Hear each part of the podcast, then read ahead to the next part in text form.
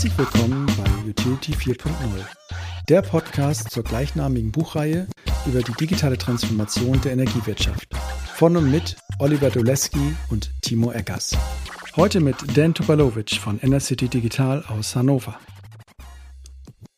Und das ist natürlich einmal A, die Branche. Ja, die Branche ist äh, verglichen mit, muss man jetzt nicht, nicht, nicht despektierlich, äh, ist nicht despektierlich gemeint, aber die Branche ist re relativ weit hinten, wenn man es aus der Retail-Branche betrachtet. Das heißt, ähm, Datenanalytics, KI sind hier Themen, die sind kaum begangen, sehr, sehr selten von den Großen oder von den Smarten.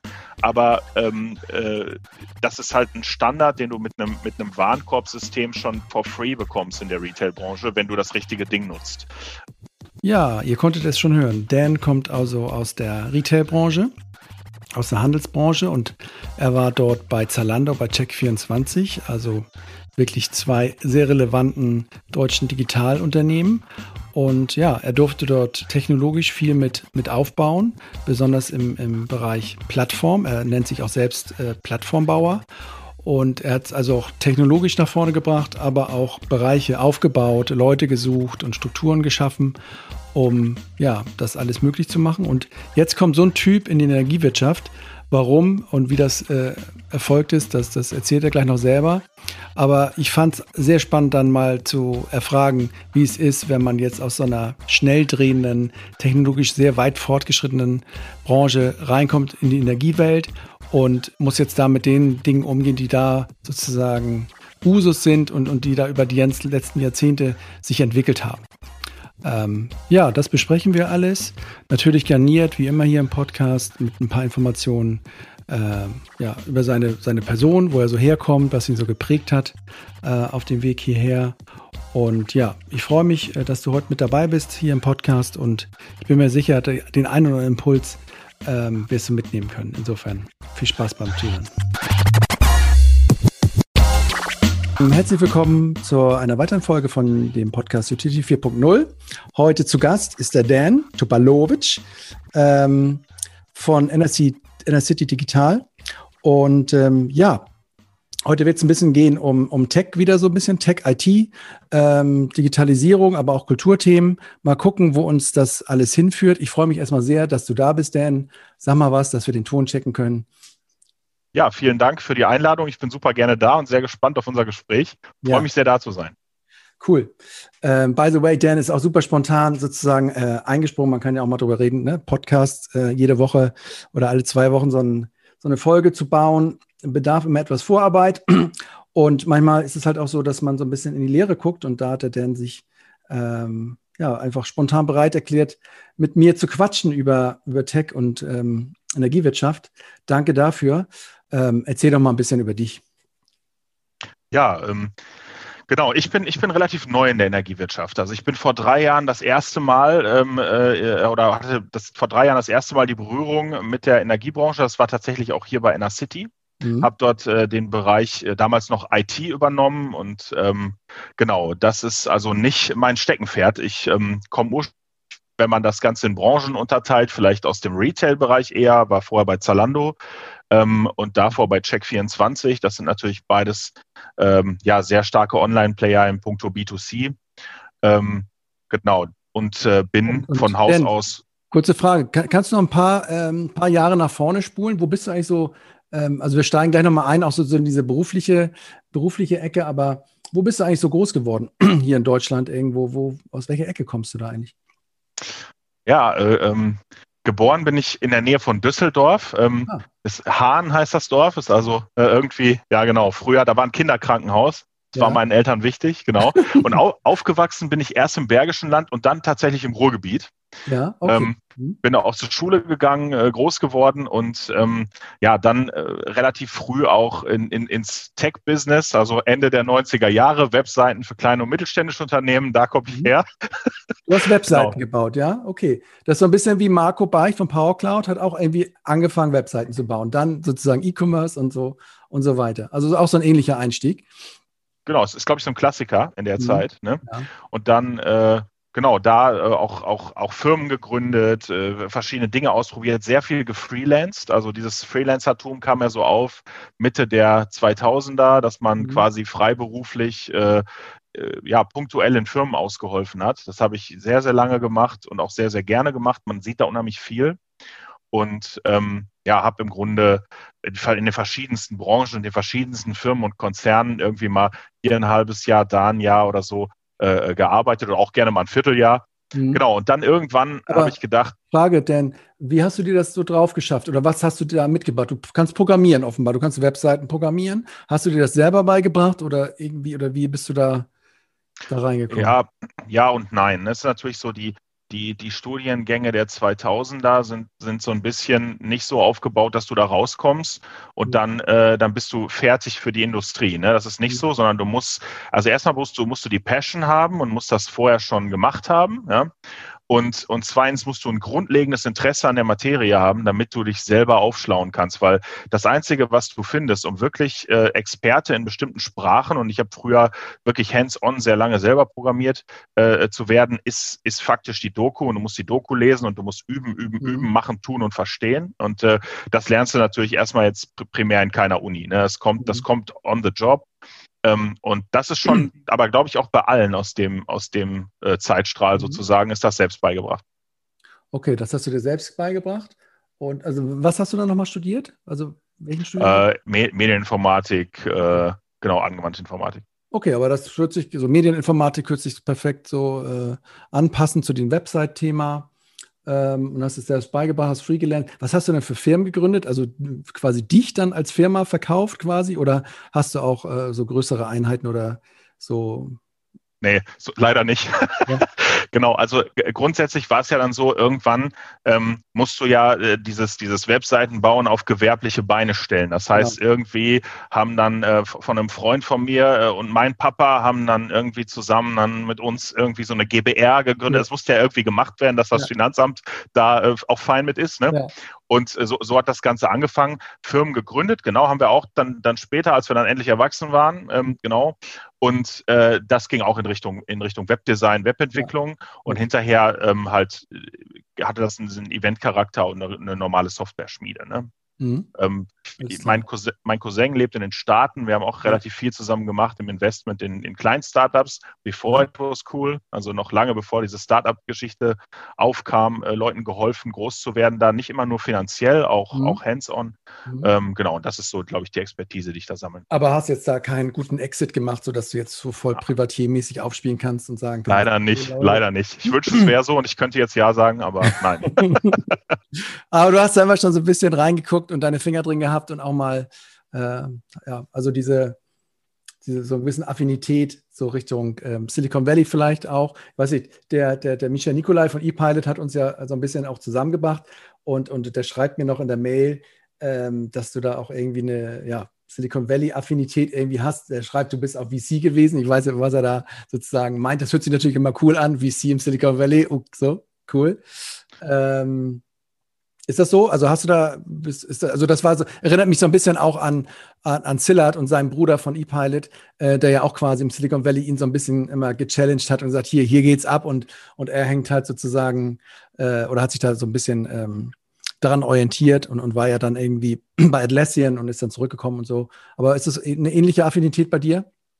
Ja, es ist natürlich schon so, dass wir das äh, zu, zu zweit und auf einem sehr kleinen Level machen. VC hört sich immer so an, als würdest du 100 Millionen Euro drehen ja. irgendwie oder Dollar. Das ist natürlich nicht so, sondern es ist eher, es ist, geht eher in Richtung Enablement. Es ist auch finanzielles, also es ist tatsächlich Venture Capital, aber es ist trotzdem, mhm. äh, es hängt immer zusammen damit, dass man, äh, dass speziell junge Gründer aus San Francisco oder so von uns lernen, was, äh, was oder wir zusammen lernen. Das klingt sonst so überheblich, ja. Also wir zusammen lernen, dass, äh, wie es da geht. Und da sind halt relativ coole Sachen bei gewesen. Und ähm, ja, wir, wir steigen halt nicht ein aus, aus, aus maximalem finanziellen Interesse, auch klar, ne, muss man mhm. sagen, aber vor allen Dingen, ähm, wenn, wenn, wenn wir an die Idee glauben und die wirklich cool ist, dann sind wir auch gerne dabei mhm. und machen und tun und lernen. Und da haben wir schon echt, also die, die Kontakte, die wir darüber gemacht haben, ist, glaube ich, das Wertvollste überhaupt, was wir da rausgenommen haben. Und also wir was, kennen, über was, also klar, kannst gleich, wir, wir kennen noch weiter ausführen, aber was wollen die dann eigentlich von, von uns lernen? Oder Silicon Valley denkst du, die sind doch weit vorne. Was wollen die jetzt von, vom Deutschen hier lernen? Was gibt es da für Punkte? Ja, das, valide Frage.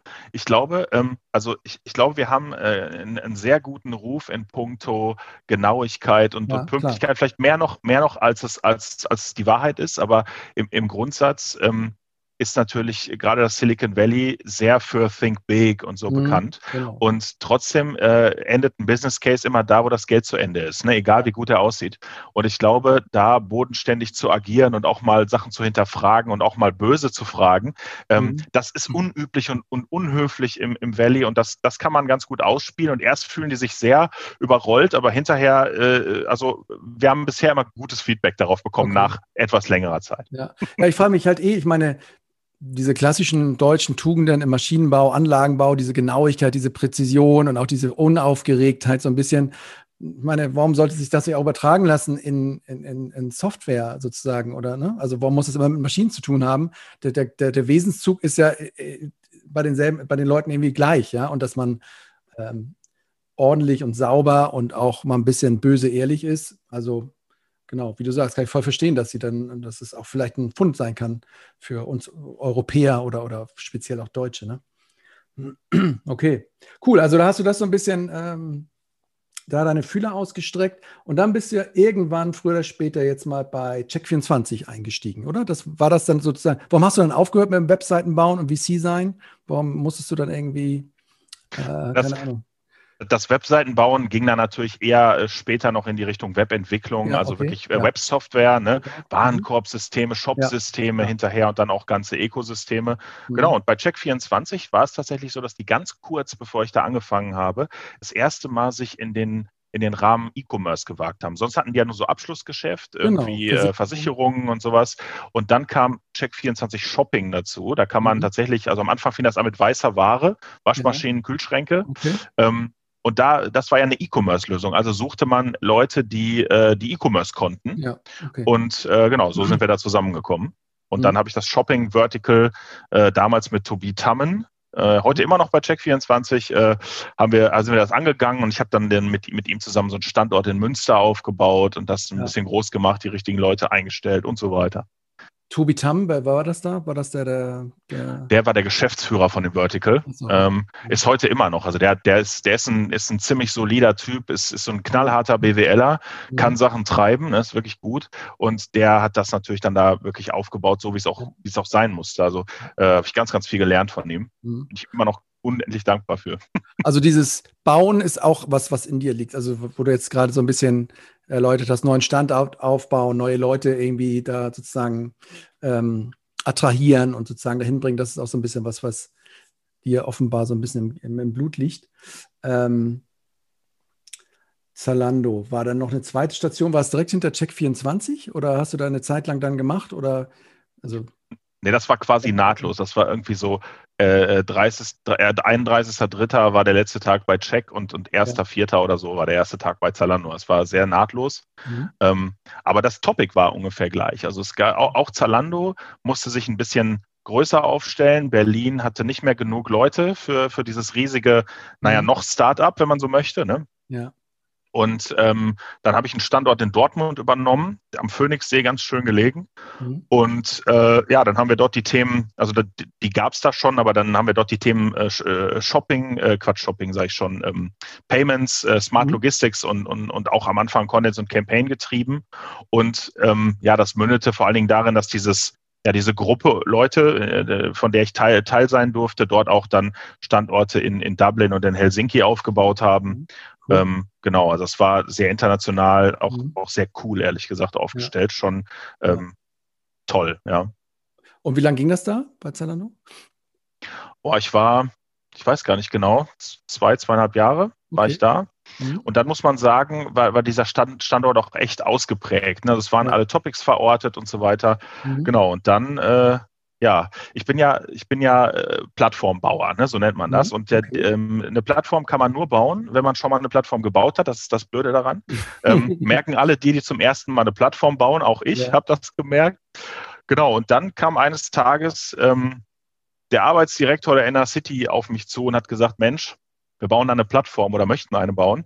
Ja. Kannst du uns da helfen? Und äh, ja, so kam ich dann zur NR City. Okay, das musst du mal ein bisschen genauer erläutern. Eine Frage nochmal vorab vielleicht, wenn du sagst, du bist ein Plattformbauer, das ist so, ich bin ein Straßenbauer oder ich bin, ich kann so Dinge bauen. Ich will jetzt nicht wiss, genau wissen, wie man eine Plattform baut, sondern naja, vielleicht doch so ein bisschen. Aber was ist da anders, wenn man eine Plattform baut, als wenn man jetzt irgendwie ein E-Commerce-System baut, sozusagen? Oder kannst du, gibst du ein, zwei, drei Dinge, die das, wo du sagst, das ist auch wirklich ein fundamentaler Unterschied, wenn du ein, Shopbauer bist, ein E-Commerce Plattformbauer, ein reiner Plattformbauer. Gibt es da so, so Dinge? Ja. Oder auf die das ankommt oder die es irgendwie besonders macht? Eine Plattform ist ja prinzipiell erstmal grundlegend ein Enabler. Man sagt ja, die Definition einer Plattform, also die Plattform unterscheidet sich mhm. technisch nicht von, von einem anderen Computersystem. Es ist äh, auch andere Systeme wie Shops können auf dieselbe architektonische mhm. Art und Weise gebaut werden. Nur eine Plattform soll ja innerhalb der, der, des Unternehmens oder der, wie auch immer es genutzt wird, mhm. als Enabler dienen. Das heißt, wenn man zum Beispiel Plattformunternehmen wie Amazon betrachtet, sagt man, everyone is a customer. Das heißt, der Kunde ist ein Kunde, aber auch der der Marktplatzanbieter ist ein Kunde. Das heißt, ich mhm. verdiene an allen Ecken und Enden. Mhm. Übertragen auf das, auf das Geschäft beim Energiedienstleister bin ich natürlich den internen Kunden gegenüber, da verdiene ich jetzt erstmal nichts, indem ich eine Plattform provide, aber ich enable sie, dass sie ihre Dienstleistung, also wenn wir zum Beispiel darüber nachdenken, dass der Vertrieb Commodities verkauft, mhm. dann vielleicht ein anderer Bereich äh, Energiedienstleistungen verkauft und ein dritter irgendwie der Kundenservice macht, ähm, enable ich alle mit meiner Plattform und der Technologie, dass sie das besser, digitaler, schneller und, und zum Kunden gerichteter tun können, als vielleicht noch früher mit alten Systemen.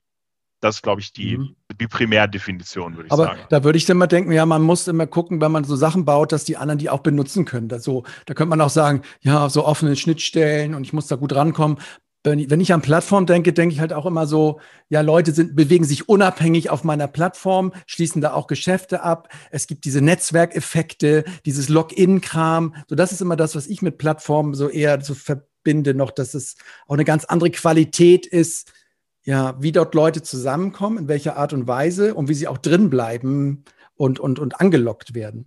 Ist es für dich auch eine Kategorie? Ja, das ist natürlich, genau, kommt natürlich sehr darauf an, in welchem Kontext man sie einsetzt. Aber mhm. genau das, was du sagst, übertragen auf das, auf den Energiedienstleister, ist es ja, dass ich schon mal irgendwie den Kunden mit allen teile. Ja, das ist ja dieses, er lockt sich ja. ein mhm. und dann äh, wissen wir auch alle, dass das unser Kunde ist. Nicht nur der, der, der Vertrieb, ja. also der Primärvertrieb, weil er jetzt einen Stromvertrag hat oder irgendwie der, der Dienstleistungsbereich, weil er eine PV-Anlage gekauft hat, sondern es ist unser Kunde und wir sehen ihn holistisch auf dieser Plattform. Und das ist tatsächlich genau der Punkt. Und wenn du das natürlich in dem B2C Kontext überträgst, wo jetzt äh, Fremde auch an die Plattform kommen, dann hast du natürlich genau das, dass dort Leute miteinander verbunden werden, die Geschäfte machen und so weiter. Weil es könnte ja auch sein, dass ein anderer Energieanbieter über eure Plattform an eure Kunden kommt. Das wäre so mal, das wär, hört sich vielleicht verrückt an, aber das ist ja das, wie äh, sozusagen so eine Plattform auch funktionieren kann. Also ja, jeder, jeder kann hier rauf und es ist nicht immer nur so der, der große Intermediär in der City, sondern ja, ihr, ihr könnt alle miteinander, ist mir egal. Ich verdiene auch daran, wenn über unsere Plattform meinetwegen Yellow ein, ein Hannover-Kunden sozusagen äh, gewinnt. Aber so extrem weit oder so ist es wahrscheinlich nicht aufgebaut im Moment bei euch, ne? Also es, äh, es, soll schon in die Richtung gehen, doch. Ja. Ähm, aber natürlich, natürlich ist das aus, allein aus der Sicht des, des Vertrieblers jetzt am Ende, ja. ist es natürlich besser, wenn du einen Kunden an die Konkurrenz verlierst, die irgendwie noch auf deiner Plattform ist, genau. wo du Genau. Ne, ein bisschen was kriegst, besser als gar nichts. Ne? Genau. Und, äh, und aus der Sicht, glaube ich, bilden sich auch diese ganzen Plattformen jetzt speziell in dieser Zeit. Ähm, in der SAP uns verkündet hat, dass ja. sie nicht länger das machen wollen, was sie vorher gemacht haben. Und äh, ja. plötzlich tauchten ja eine ganze Menge auf und so auch natürlich die Lyngtech. Ähm, genau. Okay. Also, aber du denkst in diese Kategorie und, und du kannst dir gut vorstellen, dass es auch irgendwann, also ich meine, es ist, glaube ich, für die, für die Energiebranche noch ein verrückter Gedanke, dass man, dass irgendein Anbieter, der bislang sozusagen seine Kunden exklusiv für sich hatte, die auch sozusagen anderen ähm, zur Verfügung stellt oder sagt, über meine Plattform kommst du ran und vielleicht sogar noch im Commodity-Kerngeschäft, nicht nur so irgendwie, ich äh, äh, vermittle im Solateur sozusagen über meine Plattform an einen Endkunden, dass er da eine PV-Anlage aufbauen kann, sondern auch im, im, im Kernbusiness. Ja, finde ich, ja, Prinzipiell, genau, prinzipiell einfach, um da noch drauf zu antworten, absolut. Vor allem, ich hatte letztens eine Diskussion, auch, auch hausintern, darüber, dass ja im Grunde der, die Lieferantenrolle ja. ähm, mit wenig Zutun eigentlich von jedem ausgeführt werden kann. Ja, und es ist total, ja, äh, ja der, der, der, ein total logischer Schritt für so ein Big Tech-Unternehmen, Google, Microsoft, wie auch immer, mhm. ähm, da einzusteigen, wenn es wenn's, äh, wenn's sich irgendwie lohnt, wenn man das irgendwie kombinieren kann. Und ähm, in, in dem Punkt ist es natürlich dann, dann natürlich äh, gut, wenn man, wenn man irgendwie sowas teilen kann und dann noch mit in dieser Wertschöpfungskette irgendwie ja. hängt, als wenn man dann völlig außen vor ist und nur noch Netzgesellschaft macht. Ja? ja. Weil das werden sie einem nicht wegnehmen können. Ja? Das, das wird bleiben. Und ich glaube, das, äh, äh die Zukunft gerichtet ist das, glaube ich, eine gute Idee über Plattformen ja. und sowas nachzudenken. Natürlich wahrscheinlich nicht für, für alle, ne? Gibt es ja auch über The Winner Takes It All. Also so eine gewisse, ähm, ich bin zuerst da und habe die meisten drauf, ist natürlich auch äh, da. Ne? Also jetzt wahrscheinlich kein Modell für unsere 900 Stadtwerke, wie wir sie hier haben, dass sie alle diese eine Plattform werden können. Aber genau, hast du recht. Ähm, aber jetzt Check24, Zalando und dann Energie. Da gab es da nichts. Also bei Zalando hat, hat sich so angehört, dass es so ein bisschen aufgebaut war, war so, so ein bisschen deine, deine Aufbauleistung war zu Ende. Aber du hättest ja dann auch zu About uh, You gehen können oder zu, also keine Ahnung, oder irgendwo auch in diesem, ja, in dieser Modebranche oder in dem, wo es einfach sich schneller dreht als in der Energiebranche. Was ähm, hättest du ja auch machen können. Und was, wie hat dich dieser Arbeitsdirektor jetzt da irgendwie gelockt, äh, oder, oder überzeugt? Oder was, was hat er dir erzählt, so wie äh, Steve Jobs da meinte, willst du ewig äh, Zuckerwasser verkaufen? Was hat er dich gefragt? Willst du, willst du ewig äh, Fast Fashion machen oder willst du mal richtig äh, Energie und Energiewende? Ga, ga, ja, gab es so ein Gespräch in der Richtung? Äh, es ist ehrlich gesagt gar nicht so weit weg.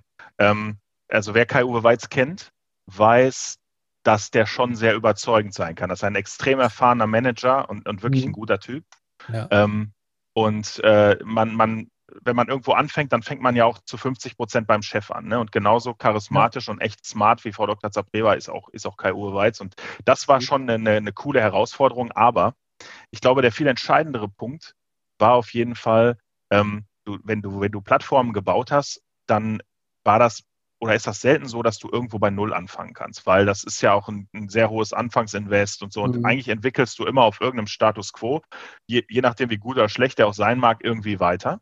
Mhm. Und die Idee war aber, wir, wir, wir fangen damit an. Wir haben SAP genutzt ganz, ganz lange und jetzt sind wir an einem Punkt, wo wir so eine Plattform bauen wollen und du musst uns bitte helfen. Und das ist natürlich einmal A, die Branche. Ja, die Branche ist äh, verglichen mit, muss man jetzt nicht, nicht, nicht despektierlich, äh, ist nicht despektierlich mhm. gemeint, aber die Branche ist re relativ weit hinten, wenn man es aus der Retail-Branche betrachtet. Das heißt, ähm, Datenanalytics, KI sind hier Themen, die sind kaum begangen, sehr, sehr selten von den Großen oder von den Smarten. Mhm. Aber ähm, äh, das ist halt ein Standard, den du mit einem, mit einem Warenkorbsystem schon for free bekommst in der Retail-Branche, wenn du das richtige Ding nutzt.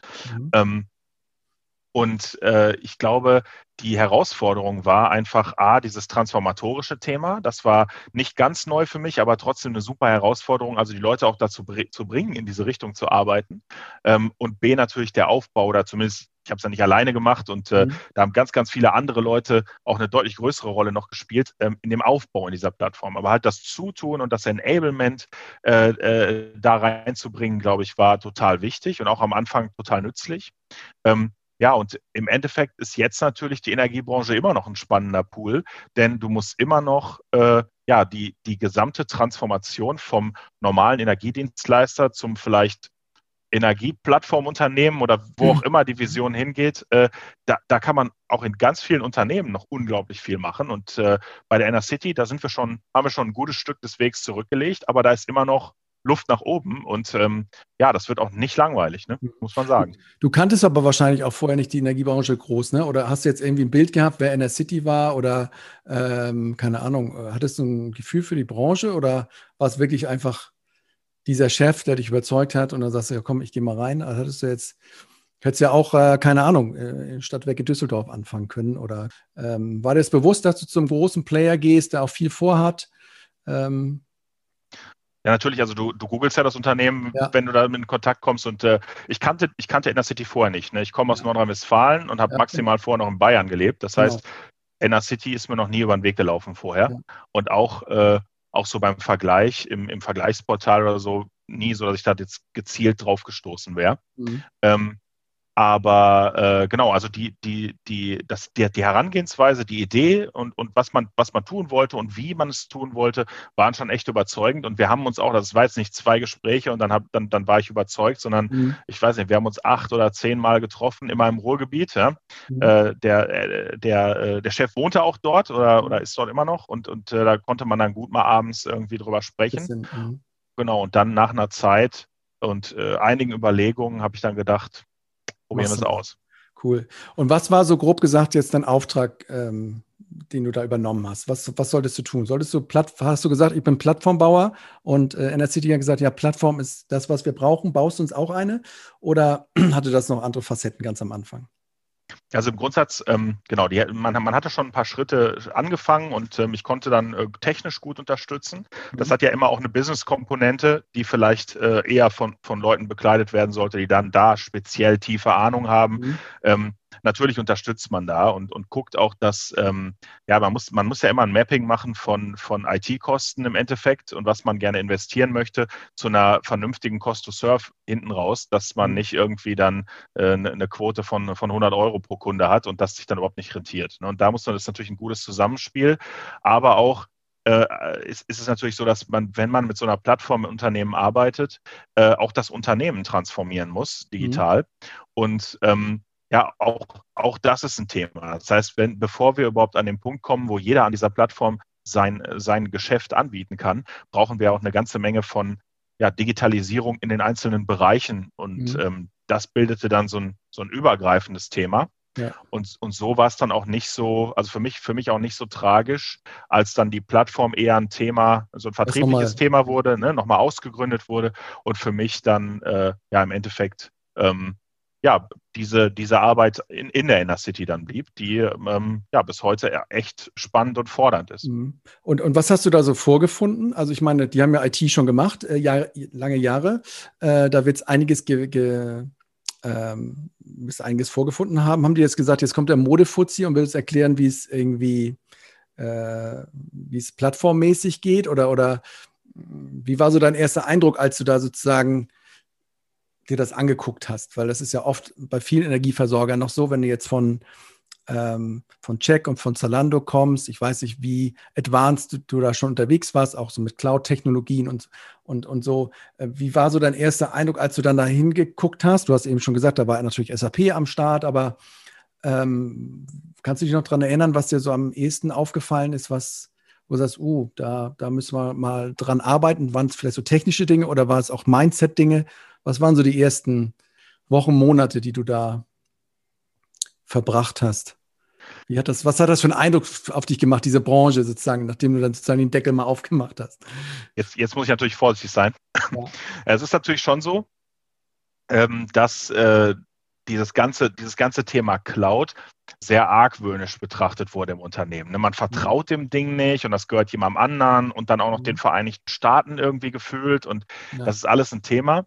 Man muss, glaube ich, also ich glaube, das größte Goal war, ähm, Awareness dafür zu schaffen, dass es sich um ein Unternehmen handelt, was, wo die besten DevOps oder Operator der Welt arbeiten und das in riesengroßer Zahl und das im Grunde, wenn man etwas verschlüsselt, zum Beispiel bei Amazon, bei AWS ablegt, mhm. das dort sicherer liegt als überall anders. Ja? Weil mhm. sich so viele Leute darum kümmern, dass das eben so ist. Und äh, ich glaube, das war das größte Stück Transformation, was wir durchleben mussten. Und dann haben wir natürlich Themen, ähm, das auch, die auch mitbestimmungstechnisch schwierig sind. Ne? Das heißt, äh, überzeugen, dass es nicht gefährlich ist, dass es nicht schlimm ist, dass man sich im Rahmen der Datenschutzgrundverordnung bewegt und so weiter. Das sind alles Themen, die, die sehr nervenzerrend, sehr langwierig sind. Und selbst wenn man, selbst wenn die Leute einem glauben möchten, ja, die Einzelmeinung ist dann doch eher, also man muss es beweisen. Und das ist ja auch okay, das ist ja auch richtig. Ähm, aber das hat sehr viel Zeit gekostet. Und ähm, ja, wir, wir, wir waren natürlich äh, dort technisch schon weiter. Die Inner City stand anscheinend so die Historie immer schon sehr für, für Technologie, also auch, mhm. dass man irgendwelche Schaufeln für, für Kraftwerke selber gebaut hat oder was weiß ich. Also mhm. die, die hatten das in der oder haben das in der DNA. Mhm. Nur es war natürlich ähm, in, in puncto Digitalisierung, ne, wenn es es gab Jahrzehnte auf dem, auf dem Markt der Energiesoftware äh, nicht die Software, die man jetzt in anderen, in anderen Branchen hätte kaufen können. Das heißt, äh, die Möglichkeit war gar nicht da, das so zu stricken. Und jetzt äh, kommt man dahin und jetzt muss man natürlich priorisieren und gucken. Und mhm. dann sind natürlich, wenn man erkannt hat, es ist ein nützliches Mittel, dann sind alle da und es, es wollen alle sofort. Äh, und da, auch da muss man dann wieder Expectation Management betreiben. Und alles in allem ist es halt eine Steuerung einer kompletten Digitalisierung vom Energiedienstleister zum Energieplattformunternehmen, komplett äh, in der Vision äh, von, von Frau Dr. Zapreva, die das mhm. wirklich ähm, ja auch, auch gut unterstützt und vordenkt. Ne? Das äh, macht das macht's einfach. Wenn man jetzt noch kein Buy-in vom Vorstand hätte, dann wäre es ja. wahrscheinlich unmöglich. Mhm. So geht es. Ja, ich meine, ist cool, wenn du sagst, vom Dienstleister zum Energieplattformbetreiber. Viele sind ja noch vom Versorger zu, zu du hattest gesagt. Vom, Energiedienstleister. Ja, vom, vom Versorger zum Dienstleister. Auf, auf der Strecke sind ja auch noch nicht wenige, sage ich mal, wenn ich mir diese Branche so anschaue. Ähm, und, und das ist dann, finde ich, schon auch echt über Bande weit nach vorne gespielt, wenn man sagt, wir wollen da, wollen da diese Plattform bauen oder wollen Plattformbetreiber werden.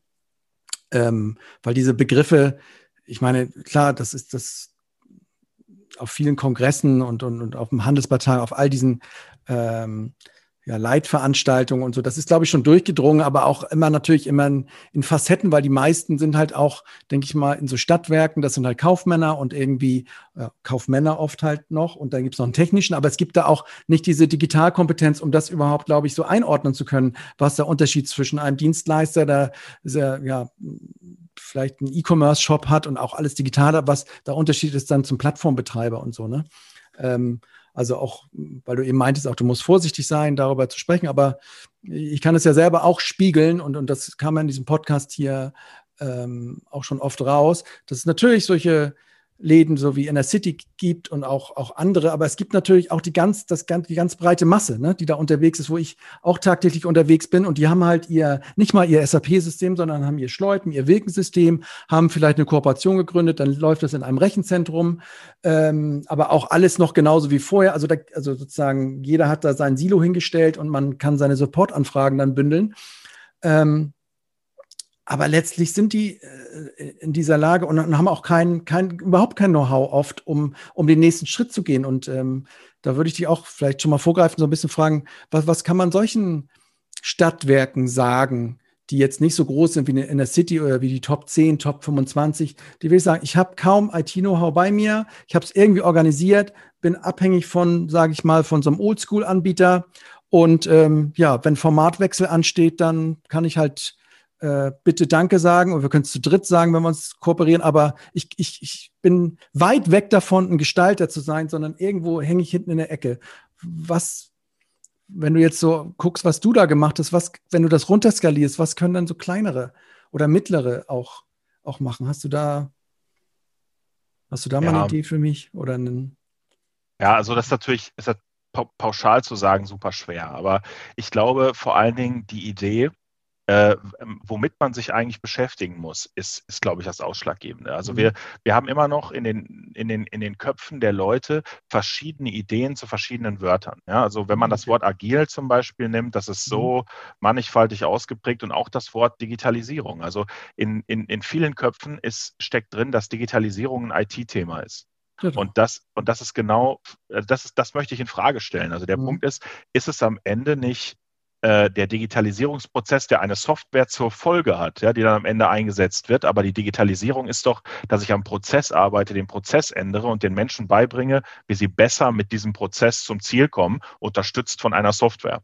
Mhm. Und wenn ich, wenn ich das verinnerlicht habe, dann kann ich, glaube ich, bei mir im Unternehmen, wenn ich mir die Prozesse betrachte, ganz schnell finden oder ganz, ganz viele Stellen finden, an denen ich mit wenig Geld, ja, wenn das das Problem ist, also das Digitalbudget, was zur Verfügung steht, mit wenig Geld viel heben. Ja, und je mehr ich dort hebe, desto mehr Geld habe ich wieder, um an anderer Stelle zu arbeiten. Natürlich ist das ein bisschen fängt mit einer Stecknadel im Heuhaufen an, aber ich glaube, dass, dass das eine Mindset-Frage ist und vor allen Dingen eine Frage, dass man sich damit beschäftigt, weil das ist kein Elitenwissen und man muss auch nicht einen der neuen Digitalstudiengänge begangen haben, um sich um sich darin zu bilden. Es gibt ein paar Bücher, die sind wirklich gut. Äh, Pups mhm. Pardigol kann ich empfehlen, ja? also als, als äh, der, der Autor. Ja. Äh, ich weiß den Vornamen leider nicht. Purps Pardigol, ja. äh, Digitalisieren mit Hirn ist ein super Einstiegsding. Okay. Danach kann man auf jeden Fall Ne, dann da, da stehen, glaube ich, auch schon äh, Buchempfehlungen drin. Mhm. Und wenn man sich da so ein bisschen durchliest, oder Blinkist, ja, super Quelle, ähm, findet man viel Materie, mit der, die, die erstmal das Denken auslöst und alles andere kommt von selbst. Und wenn man dann natürlich schafft, aus der IT eine Digitalisierung zu machen, in, zweiter Instanz oder eine aufbauen kann, dann, dann kann man loslegen. Und ich glaube, dann ist es unabhängig vom Budget und dann ist man trotzdem der Gestalter. Ja, man hat natürlich nicht, vielleicht nicht die Möglichkeit, sich eine firmeneigene maßgeschneiderte Software zu bauen. Ja, aber nichtsdestotrotz gibt es so viele Kleinkomponenten am Markt, die ich ineinander setzen kann oder vielleicht eine gute große Komponente kaufen kann, die mir da schon hilft am Ende. Ja. Aber erstmal kommt das Betrachten der Prozesse. Ja, ich spüre halt immer so eine Angst, dass sie sagen, ähm, also ich erlebe auch jetzt Gespräche oder Workshops, wo neue, sage ich mal, IT-Plattformanbieter auf so Stadtwerke zugehen. Und ich merke halt immer so eine, erstmal äh, so, eine, so eine Grundangst, dass, dass sie vielleicht auch bereit wären zu wechseln oder auf eine neue Plattform zu gehen oder in eine neue Architektur zu gehen, ähm, vielleicht auch Software zu mieten und so. Aber ich spüre halt so eine Unsicherheit, dass sie zum einen irgendwie so ein bisschen nicht richtig glauben, die Versprechungen, die da sozusagen gemacht werden, weil es hat ja, sage ich mal, auch viele auf dem Papier viele Vorteile, wenn man ähm, einen Codestand hat, meinetwegen mit, mit, mit allen Stadtwerken äh, in Deutschland und man kriegt jeden, jede Woche ein Update da sozusagen drüber gebügelt hat einen Vorteil, aber sie können es kaum glauben, weil sie, weil die Versprechungen wurden auch in den vergangenen Jahren von den anderen Anbietern gemacht und, und sie, ja, es ist immer nicht so eine Kompetenz da oder, oder sie, sie, sie trauen sich einfach nicht, das beurteilen zu können, auch ohne dass Berater von außen sozusagen auf sie einquatschen oder Verkäufer. Ne? Und, und ich finde es auch nachvollziehbar, dass man erstmal ein eigenes Bild machen möchte, sich, um das einordnen zu können. Und da sind dann schon auch, wo du sagst, okay, da, das kann man sich alles durchlesen, aber meine Realität, die ich dann merke von den Verantwortlichen dort, ist, dass sie schon mit, mit ZFK und, und mit einem News-Ticker und das war, da sind sie schon voll. Das, das ist sozusagen, äh, diese Zeit ist gar nicht da, sozusagen, sich da mhm. äh, dem zu öffnen, sondern das ist ein bisschen Politik noch, ein bisschen, ähm, ja. klar, die haben auch alle nicht das geilste Management-Framework, sage ich mal. Das ist halt sehr pyramidal alles noch und da, da hast du natürlich viel auf dem Tisch und dann auch wenig Zeit für solche Themen. Ähm, so, das nur so nochmal gespiegelt, ähm, weil ich halt auch immer suche na, nach Ansatzpunkten, wo man jetzt da, da anfängt. Und ich denke, es kann einfach nicht sein, ich nehme jetzt einfach eine neue Software von einem zeitgemäßen Anbieter. Ähm, damit wird es nicht getan sein, oder? Also ja, es ist das klassische Beispiel. Ne? Wenn wir irgendwas Neues haben, also wir steigen vom Fahrrad um auf, auf ein anderes Verkehrsmittel, was wir nicht bedienen können, dann ja. bringt uns das nichts. Das, das, ja. das ist tatsächlich so. Und wir haben natürlich noch mehr Herausforderungen. A, wenn ich an SaaS und Cloud-Lösungen denke, im Speziellen, rede ich nie über Investitionen. Ich rede immer über mhm. Aufwände und mhm. die, die Regulatorik honoriert nur Investitionen. Das ist das Erste, also wenn man aus dem Netz mhm. denkt. Das, das ist ein schwieriger Punkt. Und das, und das Zweite ist, glaube ich, dass viele noch nicht erfasst haben, dass der demografische Wandel ihnen Fachkräfte wegnehmen wird, die sie nicht wieder besetzen können. Und zwar selbst wenn sie wollen und wenn sie viel Geld in die Hand nehmen, wird es diese Leute am Markt nicht geben. Und wenn man diese beiden Sachen im Genick hat und sich darüber im Klaren ist, dann muss man. Dann ist das mhm. keine Frage des Wollens mehr, sondern des Müssens. Und dann sieht man eigentlich noch, dass die Zeit wegläuft. Und äh, da, da muss man, glaube ich, nochmal drüber nachdenken, äh, in welcher Form man vielleicht gewisse Regulatorik ändern kann, dass, äh, dass hier auch, auch, auch Leute, die ja, oder, oder Unternehmen, die da, die, die in dem Punkt noch Schwierigkeiten haben, sich dann ähm, wie soll ich sagen, auf, auf Cloud-Technologie einlassen können, mhm. guten Gewissens. Ja. Okay. Ähm, denn jetzt kommen wir nochmal wieder zurück. Du bist also bei Enercity Digital. Das ist sozusagen, wie würdest du es beschreiben? Das ist so die Digitalisierungseinheit bei Enercity oder ähm, ich, ich, ich frage deswegen, weil ich, weil ich auch diesen, diesen Podcast mit der Mandy von Lyngtech so ein bisschen im, im, im Ohr noch habe, die gesagt hat, dass, dass irgendwann habt ihr ja komplett sozusagen der Vorgänger von Lyngtech war ja, dass City komplett die Software sozusagen, mit der sie am Markt äh, agiert, vertrieblich unterwegs ist, eigentlich alles abwickelt, neu programmiert hat und sozusagen da jetzt auch rausgegangen ist und das auch anderen Stadtwerken äh, anbietet. Wart ihr in diesem, das war auch quasi, warst du auch in diesem Prozess von einer anderen Rolle irgendwie so dabei und hast das sozusagen begleitet?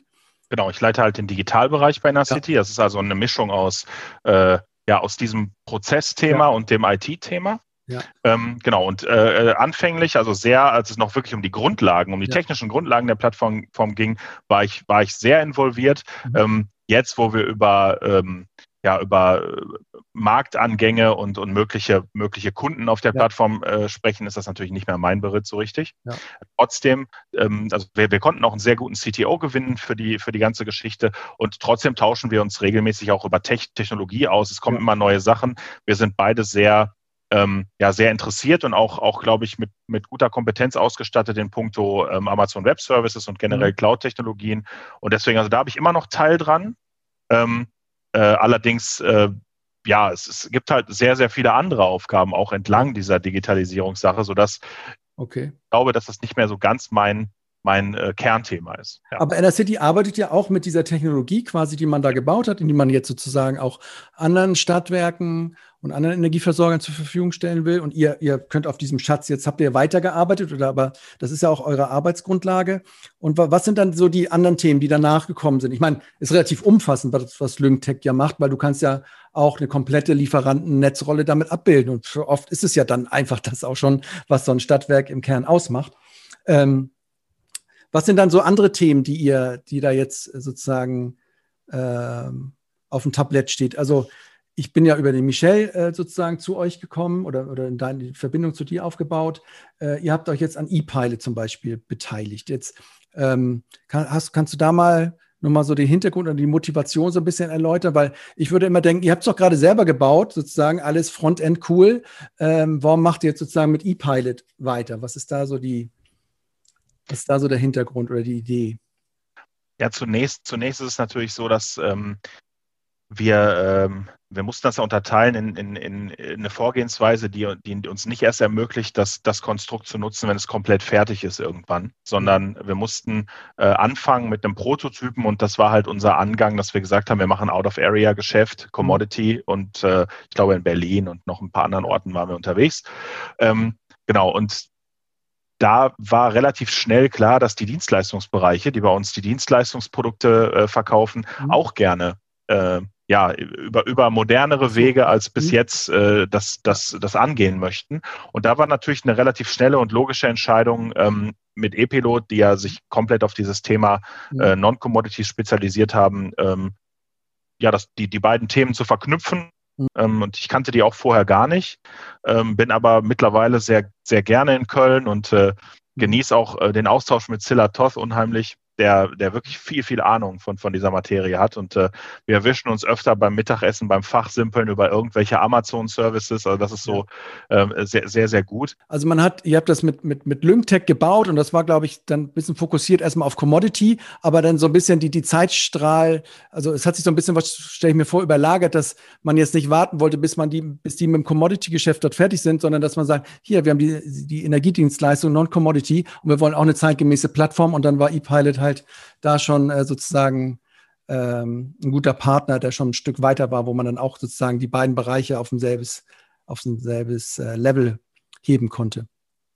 Ja. Genau. Es ist ja, es ist ja auch so, ich glaube, wenn man, wenn man das Gesamt, äh, das Gesamtkonstrukt betrachtet, ich glaube auch jeder, jeder dieser Plattformen, es gibt einfach Komponenten, die so undifferenzierend sind, dass man mhm. sie kauft oder so spezialisiert sind, wie jetzt zum Beispiel mhm. Epilot, dass man sie dazu kauft. Und ähm, ich weiß nicht, ob, ob jetzt jemand sich hinsetzen würde und ein EDM-System bauen würde, nachdem es irgendwie zehn am Markt gibt, gefühlt. Ja. Und äh, das, das betrachten wir auch. Also es gibt natürlich immer eine logische Make-or-Buy-Entscheidung in, in allen Punkten, also nicht nur Plattformen, sondern, sondern generell. Und ich glaube, ähm, das war erstmal eine gesunde, eine gesunde Buy-Entscheidung, weil da hatte man schon so viel. Mhm. Also das, natürlich hätten wir das auch bauen können, aber ne, das, das, das spricht man ja gerade in der Informatikbranche gerne vom wiedererfundenen Rad. Mhm. Und in dem Punkt äh, war es dann eben opportun, das so zu tun. Und ja. ich glaube, es war auch, eine, das war auch eine gute Entscheidung und wir haben einen guten Austausch mit denen und glaube ich gegenseitig. Das mhm. funktioniert sehr gut. Ja, vielleicht das ist auch eine Sache, die man auch erstmal so lernen muss. Ähm, weil früher war das halt so ein bisschen so, du entscheidest dich für einen Anbieter. Ne? Du gehst zu SAP, du gehst zu äh, Schleupen, du gehst zu Wilken.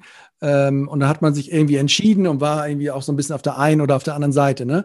Also diese, dieser Gedanke, dass man sich aber aus verschied bei verschiedenen Anbietern auch nicht nur im, im Hintergrund, wenn es um irgendwelche Frameworks geht, wenn ihr entwickelt, dann ist es ja eigentlich gang und gäbe, aber auch, dass man vorne sozusagen sich die Sachen zusammenklickt und irgendwie auf seiner Plattform zusammenbaut, ähm, ist, glaube ich, also finde ich irgendwie logisch, aber der Gedanke ist, glaube ich, noch nicht, nicht so weit verbreitet, dass man da auch ähm, ja, sich ein bisschen E-Pilot nimmt, sich ein bisschen SAP nimmt, ein bisschen LyncTech, ein bisschen das und, und, und fertig ist es. Aber dahin führt es doch eigentlich äh, über kurz oder lang, oder? Ja, wenn wir es schaffen, glaube ich, im Markt ähm, Awareness dafür zu streuen, dass, dass, äh, dass Schnittstellen ein Thema sind und die gut sind und dokumentiert sein müssen und man nicht die Datenbank von anderen Programmen anzapft, so wie wir das in der Vergangenheit getan haben. Übrigens in allen Branchen, das ja. ist nicht in der Energiebranche nur so. Ja. Äh, dann kann sich das dahin entwickeln und wir sehen am Markt absolute Bewegung in die Richtung. Es gibt, es, sind zahlreiche von diesen Business Process äh, Management Engines aus dem Boden gewachsen, die halt mhm. diese Daten gut tauschen können oder ETL-Tools oder wie auch immer mhm. man das nennen möchte. Und ähm, auch, auch die einzelnen Produkte und auch die, die vielleicht früher dafür standen, dass sie etwas kleiner waren, wie die Kollegen von Wilken oder Schleupen, sind mittlerweile, so habe ich es zumindest auf der letzten E-World, wann waren die 19, ne, nee, doch 20 sogar, die war ja noch, mhm. ähm, wahrgenommen, äh, bewegen sich genau in diese Richtung. Also jeder hat das irgendwie für sich erkannt. Ja. Und dann, jetzt ist es halt eine Frage, wie, wie lang oder kurz dauert das, bis jeder das konsequent umgesetzt hat. Und dann kann man im Grunde frei wählen. Ne? Da ist natürlich nur die Frage, wie interessant ist das aus der, aus der Sales-Perspektive der einzelnen Softwarehäuser? Das genau. müsste man noch ja. sehen. Genau, und ähm, also der Silat hat ja auch so ein bisschen gesagt, wenn du es auch willst, sozusagen, dass er so ein bisschen auch Zweifel hatte daran, ob die es können, wenn du wirklich mit so einem Bestandssystem, was 10, 15 Jahre alt ist, das irgendwie in, in die Cloud zu transferieren oder, ähm, oder, oder das in einzelne kleine Microservices zu zerhauen, die man sozusagen dann anbieten kann, ist eigentlich auch fast unmöglich, sagt er. Also, ich meine, nicht umsonst habt ihr ja auch quasi für LyncTech alles neu programmiert, weil weil nur mit so einem quasi grüne Wiesenansatz kannst du auch, ähm, kannst du das so schaffen. Also teilst du diese Einschätzung? Also ich frage mich manchmal so ein bisschen, was machen diese anderen Anbieter? Können die das überhaupt schaffen? Oder melken die noch ihre Kunden, bis sie irgendwann alle abhauen und, ähm, und dann machen sie zu? Oder können sie es schaffen, sozusagen auch auf der grünen Wiese sozusagen sowas neu zu bauen? Ja, ich glaube, dass das hängt vor allen Dingen damit zusammen, wie sehr man gewillt ist, sich auf solche Sachen einzulassen und dementsprechend auch Personal einzustellen. Das mhm. heißt, wenn ich Leute einstelle, die es gewohnt sind, ähm, auch äh, ja, schnittstellenreich zu arbeiten, dass ich also nicht weggehe von diesem monolithischen Ansatz, dass alles in einem Produkt ist, dass ich kompiliere und dann habe ich einen Klumpen Software, ja. der wird installiert und das ist es, eine Datenbank und fertig, sondern dass ich einfach viele kleine Services baue, sozusagen. Das sagt ja auch dieses, dieses ja. Thema ähm, äh, Service, äh, Service Architektur, ja, oder Microservice Architektur. Mhm. Und da ähm, wenn ich das so baue, dann kann ich ja, dann, dann bin ich ja gar nicht mehr beim Produkt, sondern ich bin bei der einzelnen Dienstleistung. Und wenn ich dann sage, ich kaufe eine Marco-Dienstleistung, eine EDM-Dienstleistung, eine Abrechnungsdienstleistung und jedes hat maximal möglich beste Schnittstellen, äh, dann kann ich hinterher frei wählen und dann kann ich auch das beste Produkt wählen. Oder das äh, Subjekt, sehr, sehr subjektiv, für meinen Anwendungsfall das mhm. beste Produkt. Und dann kann ich auch fast maßgeschneidert in einem relativ günstigen Umfang bauen. Aber bis dahin, das dauert noch. Und das sind auch andere Leute, sagst du, höre ich raus. Ne? Die, es gibt schon so Monolithen-Leute, sage ich mal, oder Entwickler oder Leute, die schon eher in diesem Service-Bereich unterwegs sind. Ist das eine unterschiedliche Art von, von Entwickler oder von, vom Mindset dann auch?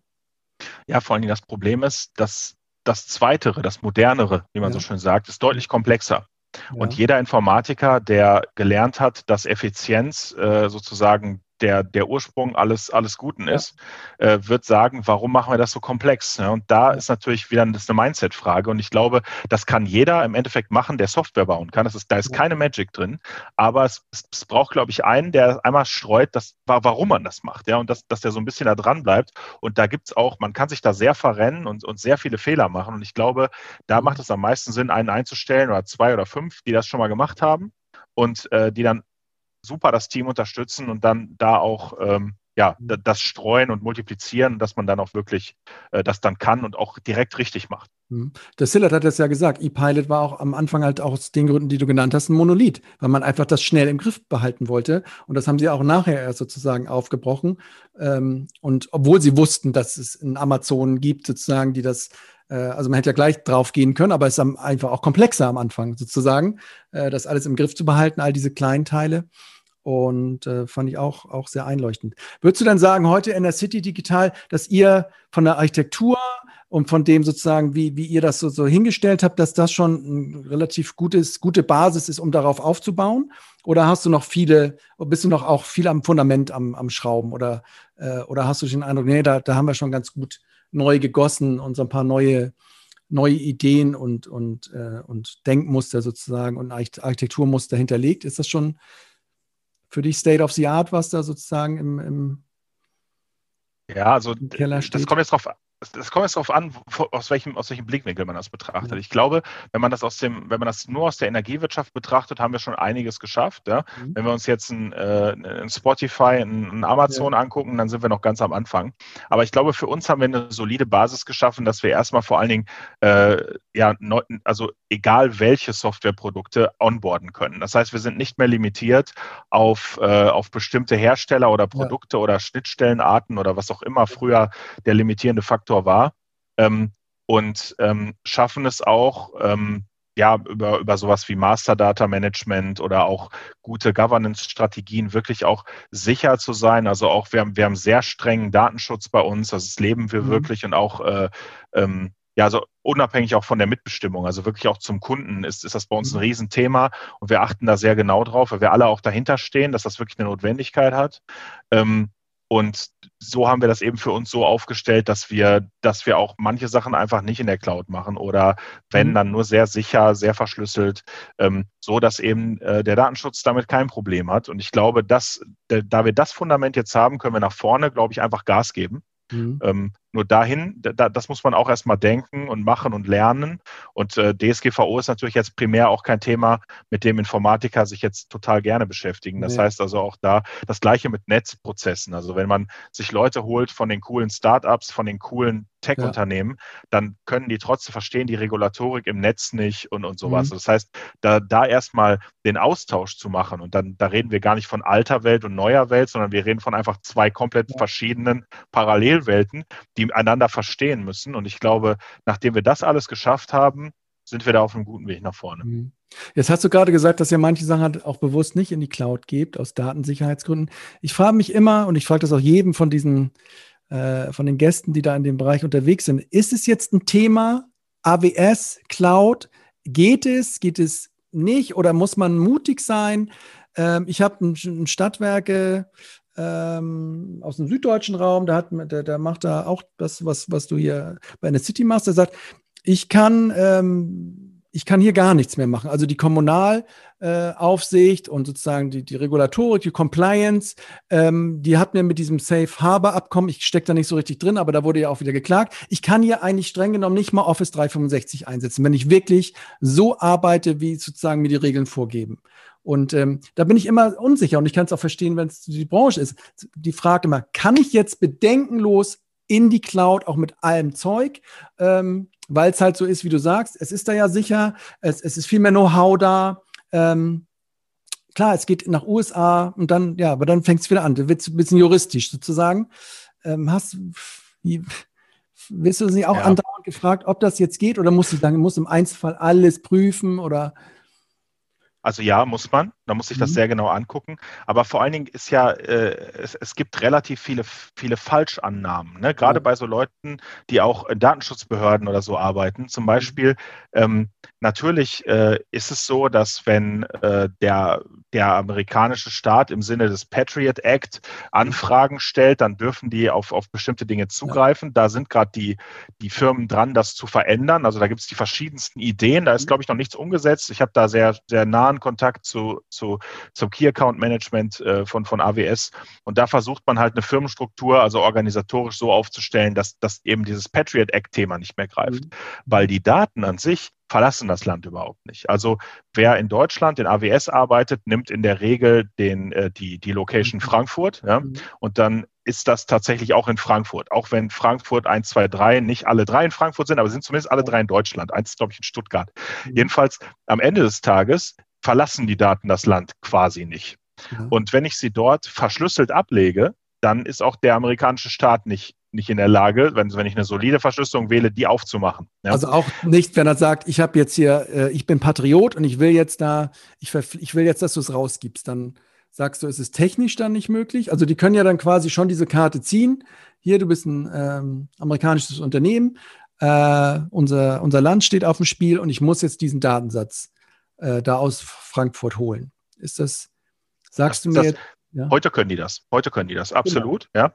Das heißt, äh, aber wenn ich ihn verschlüsselt ablege, ich bin ja noch lange nicht verpflichtet, den Schlüssel rauszugeben. Jetzt kann man sagen, ja, es wird vermutet, die können ganz, ganz viel, aber man darf nicht vergessen, IT ist kein Zauberkästchen. Ja. Dahinter liegt, liegt Mathematik und auch die sind irgendwie, wenn sie, auch wenn sie super Rechner haben, sind sie irgendwie daran gebunden, dass es Mathematik gibt. Ja. Und ähm, genau, das, das, das sehe ich weniger kritisch.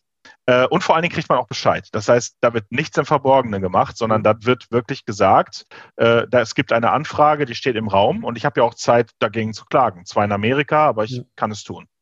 Ähm, ist natürlich unschön. Das Problem ist aber, glaube ich, dass dieses Safe Harbor Abkommen ähm, also das, das nicht mehr Vorhandensein des genau. Safe Harbor Abkommens halt ein Problem aufgemacht hat, nämlich das der Nachverfolgbarkeit. Das heißt, selbst wenn mir der Betreiber zusichert, dass das alles fein und in mhm. Deutschland ist, kann ich das nicht nachvollziehen. Denn ich kann ja schlechter hingehen und gucken.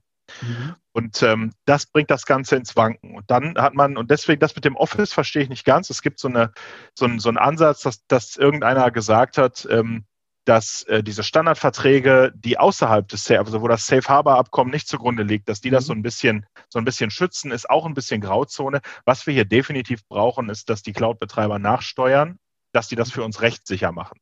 Es ist heute nicht illegal, aber legal ist es auch nicht. Es ist irgendwie dazwischen und kommt sehr auf die oder hängt sehr davon ab, wie, wie die Datenschutzbehörde, die ja zuständig ist, dann mhm. punktuell auch in dem Land oder, oder Bundesland, äh, ich weiß, oder Bundesland, genau, ich weiß nicht, wie die aufgestellt sind, ähm, wie die dann auch agieren und, und wie die das gerne hätten.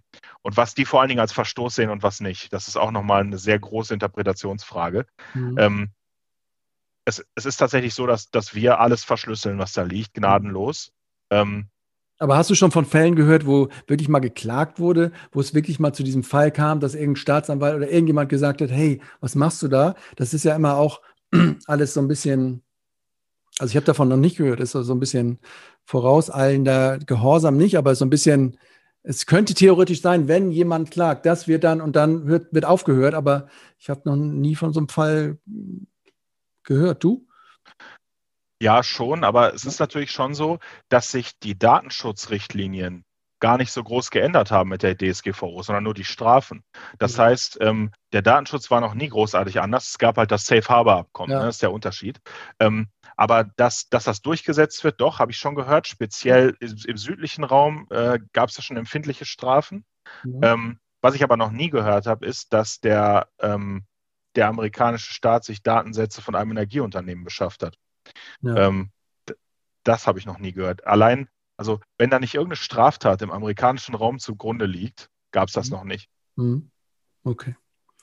Ähm, du hast eben auch nochmal über, über Leute gesprochen vorhin, dass ihr einen ganz guten CTO bekommen habt und auch ähm, ja, äh, hast schon hier und da mal an, angedeutet, dass es ähm, ja essentiell ist, die, das richtige Mindset in diesen, diesen Menschen zu haben, die da sozusagen für einen entwickeln.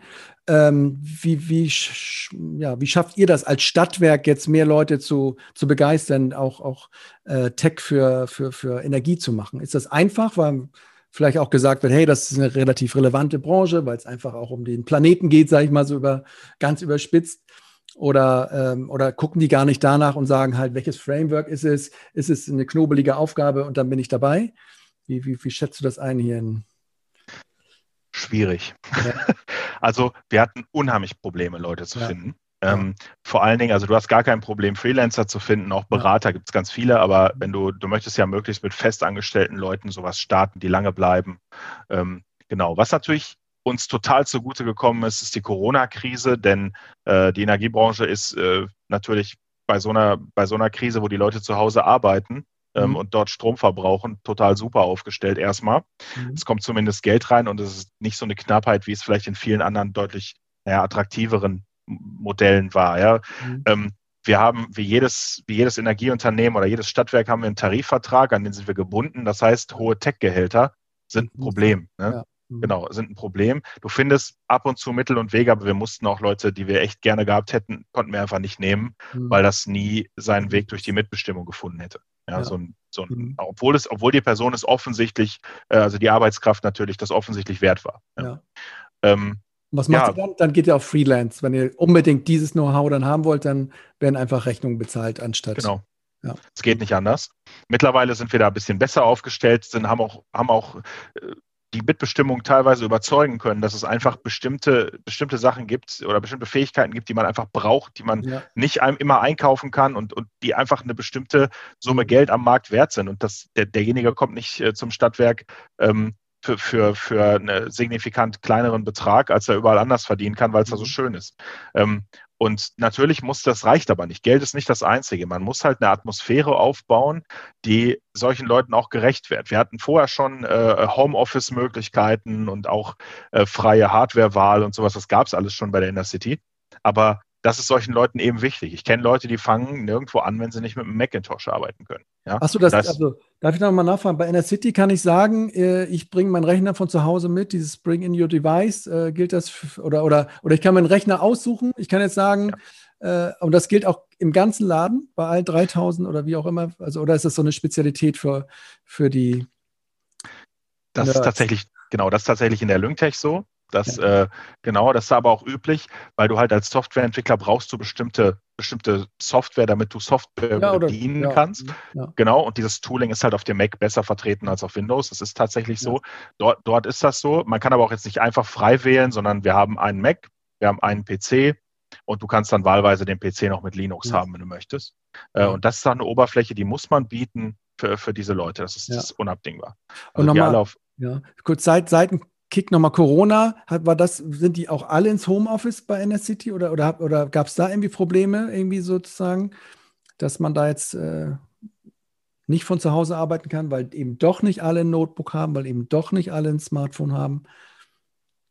Glücklicherweise war das so, dass wir ähm, wir hatten schon vorher so ein System, dass du deine Büronummer sozusagen auf irgendwas umleiten kannst, ja, ja. sodass du nicht deine Handynummer rausgeben genau. musst oder deine Privatnummer. Ja. Das haben die natürlich direkt gemacht. Ähm, wir haben ein Vico-Tool eingeführt, also hier so Zoom, ne? und äh, äh, das, das ging relativ schnell, weil das, was wir vorhatten, war zwar okay, aber es wäre in großer Zahl einfach nicht machbar gewesen, weil es halt mhm. durch die eigene Infrastruktur geschleift wird. Und Zoom war ähm, aber okay, das war ja auch lange Zeit mh, hm, so ein bisschen, ah, ja, wir haben la lange gebraucht, genau. Ja. Wir konnten, Entschuldigung, wir konnten nur ad hoc kein Teams einführen, obwohl wir, ja. das ist unser Ziel, ne? wir möchten ja. auf 365. Mhm. Ähm, das äh, ist aber, also mittlerweile geht es. Sie haben sich darauf eingelassen, dass wir keine, wir haben keine persönlichen Daten im Zoom. Ähm, und äh, diese ja, diese Single Sign-On-Technologie macht ja. das ja möglich, dass du keine Daten da einkippst, sondern dass die einfach zufrieden sind mit Zertifikaten. Mhm. Das, das war eine lange Abstimmung, aber wir haben es halt so eingeführt, dass wir dort einfach keine Daten hin übertragen und dann ist es ja egal. Ne? Dann ist, mhm. äh, also wenn es keine Daten hat, kann es damit keinen Unsinn machen. Das ja. war uns dann, also das war auf jeden Fall genug, dass die, dass, dass der Datenschutzbeauftragte und auch die Mitbestimmung ja. gesagt haben, ist okay. Mhm. Ähm, okay. Und wir haben das auch nicht bereut. Also das ist äh, ein wirklich gutes Tool im Einsatz und wir haben ja, wir haben alle ins Homeoffice geschickt am Anfang, äh, also Mitte 2020, die nicht unbedingt vor Ort sein mussten. Ja. Das heißt also, die Menschen in den Kraftwerken, die dort arbeiten müssen, die müssen da arbeiten ne? und auch in den Leitstellen. Es mhm. geht nicht anders, kann man nicht nach Hause legen. Ne? Mhm. Aber alles, was irgendwie im kaufmännischen Sektor gearbeitet hat, äh, war zu Hause. Und selbst in der Vorstandsetage weiß ich, dass da immer quasi ein ein Vorstand on Duty war und die anderen beiden zu Hause und auch so übergeben haben, dass sie sich nicht gesehen haben. Also wir haben das wirklich sehr strukturiert. Und wir hatten, glaube ich, auch, ich kenne die genaue Zahl nicht, aber wir hatten unter 20 Corona-Fällen in der ganzen Zeit im Unternehmen gefühlt, ja, also zumindest im kaufmännischen Bereich. Und das ist echt aufgegangen. Ähm, das war echt gut. Und jetzt die Frage natürlich so, ähm, wie geht's weiter? Bleibt das jetzt so? Das ist halt natürlich auch so. In der, in der ganzen Branche. Also ich habe auch viele gehört, sozusagen, die da wollte ich vielleicht auch nochmal fragen, so ein kultureller Aspekt war ja auch dann, dann wichtig, dass viele Führungskräfte dann irgendwie überhaupt keine, ja, immer noch sehr daran hingen, dass irgendwie die Leute präsenzmäßig äh, da sind, sozusagen, dass sie Zugriff haben. Dass, äh, da gibt es ja nicht in allen Bereichen so Management-Frameworks, die irgendwie das so ein bisschen abfangen können, dass man eigene Rituale hat und dass auch viel mehr selbstbestimmte Teams unterwegs sind. Ähm, und demzufolge natürlich jetzt auch viele wieder sagen, alle wieder zurück auch die großen Tech-Unternehmen, das hat mich jetzt auch gewundert, dass dann äh, Apple und, und, und, Google sagen, also nicht so wie SAP, arbeitet, wo ihr wollt, weiterhin, ähm, sondern dass dann die auch die Leute zurückbeordern. Wie, hast du ein Gefühl, wie das bei euch weitergehen wird? Und also wir haben äh, ein neues Gebäude in Planung und, und genau. Bau. Und da will man natürlich und, auch dann einziehen. Genau, da will man einziehen, aber wir haben es generell so geplant, dass es ein Desk-Sharing-Modell gibt, dass es ähm, ja, weniger Arbeitsplätze gibt, als wir Leute haben.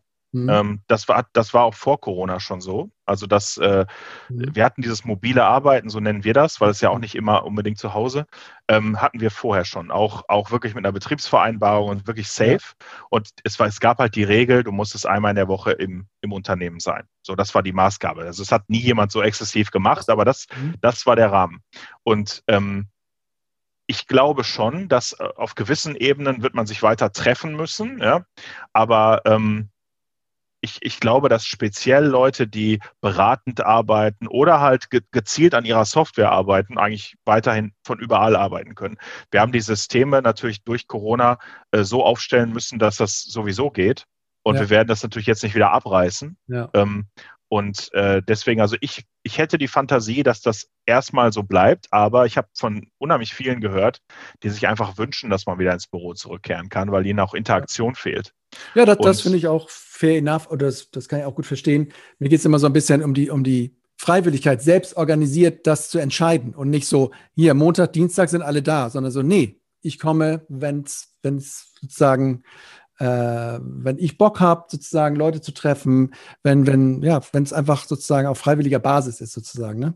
Und du das selbstbestimmt ähm, entscheiden kannst. Ähm, okay, aber du sagst, es ist schwer trotzdem in diesem, also es ist einfach schwieriger als bei Zando, einfach Zalando oder bei Check24 da Leute, Tech-Leute zu bekommen, die, die da, ja, sich da irgendwie einfügen, die vielleicht auf, auf einen Markt verzichten oder auf einen Euro, wenn sie sozusagen an, ähm, ja, vielleicht relevanteren Problemen oder relevanteren Märkten sozusagen arbeiten, bleibt das ein Problem. Wie würdest du so den Kulturshift insgesamt bei euch äh, einschätzen? Du, ne? Digitalisierung war ja für dich auch immer eine kulturelle Komponente. Ähm, wie würdest du das einschätzen? Wie, wie frei, wie selbstorganisiert, wie wenig pyramidal seid ihr da unterwegs schon? Und ja, wie entwickelt sich das? Ja, also ich, ich würde sagen, ähm, also es, es, gibt sicher, es gibt sicher schon, ähm, äh, also wir sind, glaube ich, weg von so einem, von so einem nicht selbstbestimmten Arbeitsmodus. Ja, also ja. die Leute, die Leute entscheiden selber, was sie jetzt als nächstes tun. Wir haben keine direkte Arbeitsvorgabe im Sinne von, die Akten sind in Reihenfolge sortiert, bitte so abarbeiten. Ähm, und das ist auch gar nicht das, wofür unser Vorstand steht. Ja, also es geht, ich glaube, wir, wir sind in einen Modus gekommen, der eher so pragmatisch ist, wo ich mitkriege, dass die Leute einfach sagen, ja, ich arbeite jetzt hier dran und dann mache ich das andere dann. Und wir versuchen einfach, dass irgendwie das übereinander passt. Ähm, das klingt ein bisschen chaotisch, ist es nicht, aber, aber ich glaube, dieses strikte hierarchische Vorgehen ist, ist weg. Und auch die Dudes-Kultur hat sich ja. über Corona und, und, und äh, Vico-Meetings und so ja. schneller eingebürgert als, ähm, als sonst. Mhm. Und ähm, mittlerweile gibt es also Leute, die schreiben einfach in ihre Signatur dieses Hashtag gern per Du ja. und ähm, die duzt sich dann auch konsequent. Mich ja. duzen auch fast alle Leute. Ich habe das mhm. ganz am Anfang schon forciert. Ich finde das, äh, also im Tech-Bereich gehört das. Das ist wie Kaffee. Das kannst mhm. du da nicht wegnehmen. Mhm. Und ähm, ja, überall anders. Es macht halt ganz, ganz viel einfacher. Ne? Und mhm. äh, ich glaube, da entwickeln wir uns als Inner City hin, mhm. muss, muss man sagen. Ähm, ja, sonst ist natürlich, wir, wir sind ein Stadtwerk und daher kommen wir.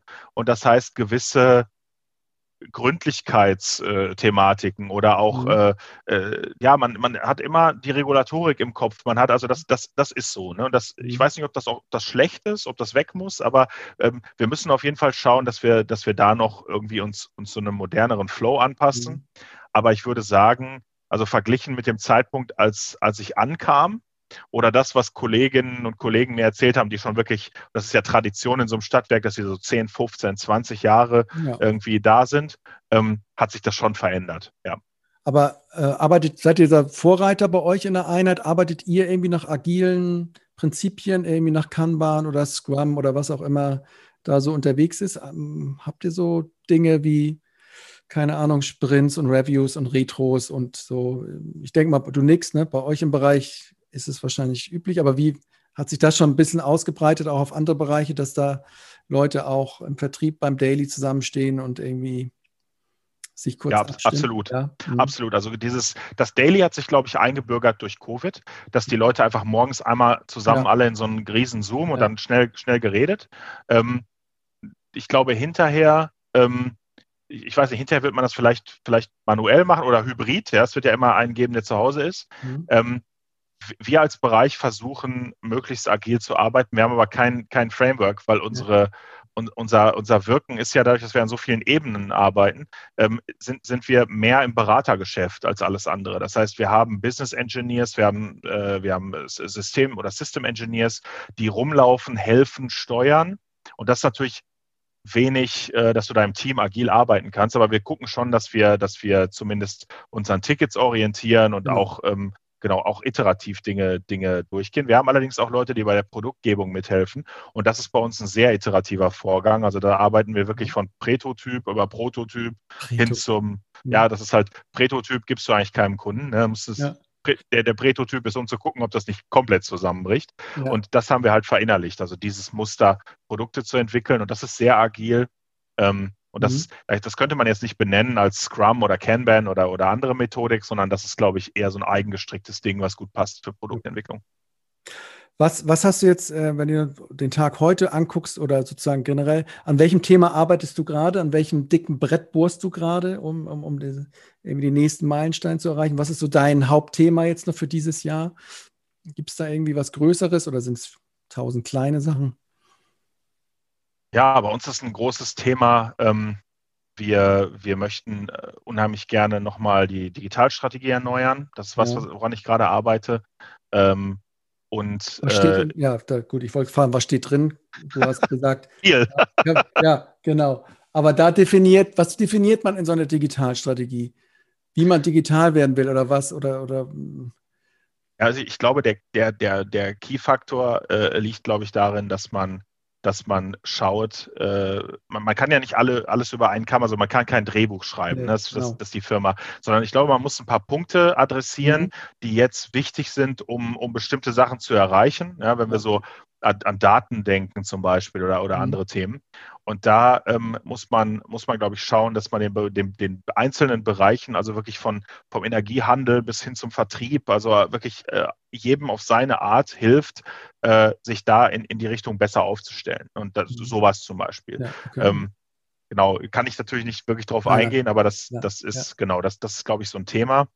Ähm, ich glaube, ein zweites großes Thema wird, wird bei uns auch Erneuerung der IT-Infrastruktur. Also wir werden mhm. äh, mit, dem, mit dem Abgang von, von SAP äh, komplett, also wir nutzen es noch als Netzsystem, mhm. ähm, äh, wird natürlich auch was Neues fällig. Das heißt, da Untersuchungen anstellen, mhm. mit, ne, also wirklich darauf vorbereiten. Das ist ja ein sehr großes Projekt, was da kommen wird. Und ich glaube, das sind so die Themen, die mich, die mich aktuell beschäftigen. Mhm. Und natürlich immer noch ein bisschen Austausch mit den Kolleginnen und Kollegen von der Lyngtech. Das wird, ja nicht verschwinden. Und ähm, was ist für dich ein geiler Tag oder ein guter Tag einfach so? Du hast heute eingangs gesagt, heute, heute war ein guter Tag, aber was sind so, was, ähm, was motiviert dich an so einem Tag oder was, ja, was sind die Dinge, die dich da in, in den Flow bringen? Was, was ist das? ich bin ja, ich bin ja so ein Outcome-Junkie, ne? Also das heißt, so, ich.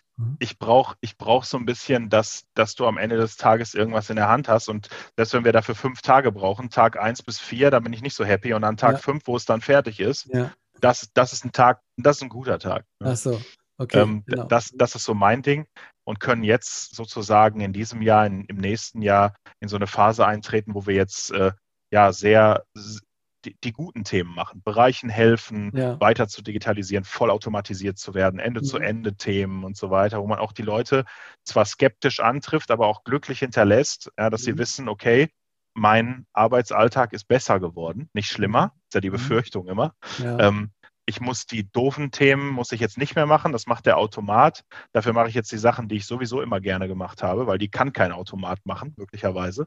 Und wenn, wenn ich einfach Feedback bekomme, das sagt, so jetzt, nachdem ihr da wart, ist es besser, freue ich mhm. mich darüber. Ja, hast du auch da wieder ein Outcome und äh, ne, Richtig. bei dir persönlich. ähm, gibt es Dinge, die du gerade lernst, irgendwie, die du vielleicht noch nicht so gut kannst? Irgendwie? Gibt's ich glaube, das? ja, absolut. Ja. Alle Themen rund um Energiewirtschaft. Also ah, wir haben okay. natürlich, wir haben natürlich äh, mit, mit äh, unserer, unserer Netzgesellschaft und der Geschäftsführung davon haben wir sehr erfahrene Netzer und sehr gute mhm. Leute, die wirklich viel und breites Wissen haben. Und die überraschen mich immer wieder mit ein paar Themen, die ich noch nicht kenne.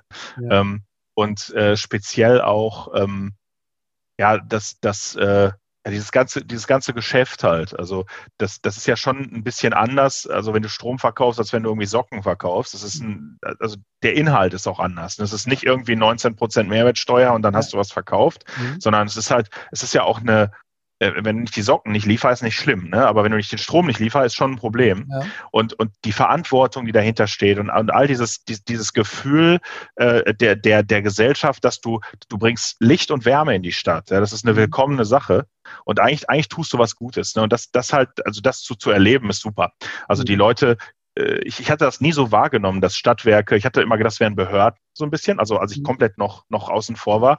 Mhm. Und ähm, Trotzdem merkst du einfach bei den Leuten, die wirklich Strom produzieren in unseren Kraftwerken oder so, dass die das wirklich mit Stolz tun, ne, auch. Und, und ja. das ist total, das ist total faszinierend. Also, und da kommen ähm, auch neue Leute jetzt ähm, nach. Also im Podcast hatte ich auch viele Gäste, die glaubhaft dann sagen, ja, ich möchte das Stromnetz der Zukunft bauen, so wie andere irgendwie das Eisenbahnnetz irgendwie in den USA bauen wollen, weil sie einfach denken, das braucht die Gesellschaft und ähm, ich glaube, du, du hast kaum eine Branche, wo du so leicht einen Purpose dir eigentlich herleiten kannst, wo andere sich da quasi immer ein abbrechen, was jetzt da die, die Delle ist im Universum, die man reinhauen will. Das, glaube ich, liegt da jetzt überall so ein bisschen auf der Hand.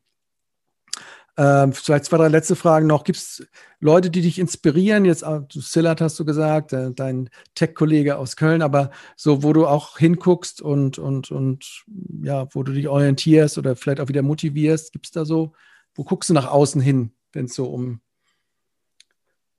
um deine Themen und deine Interessen gehen, geht?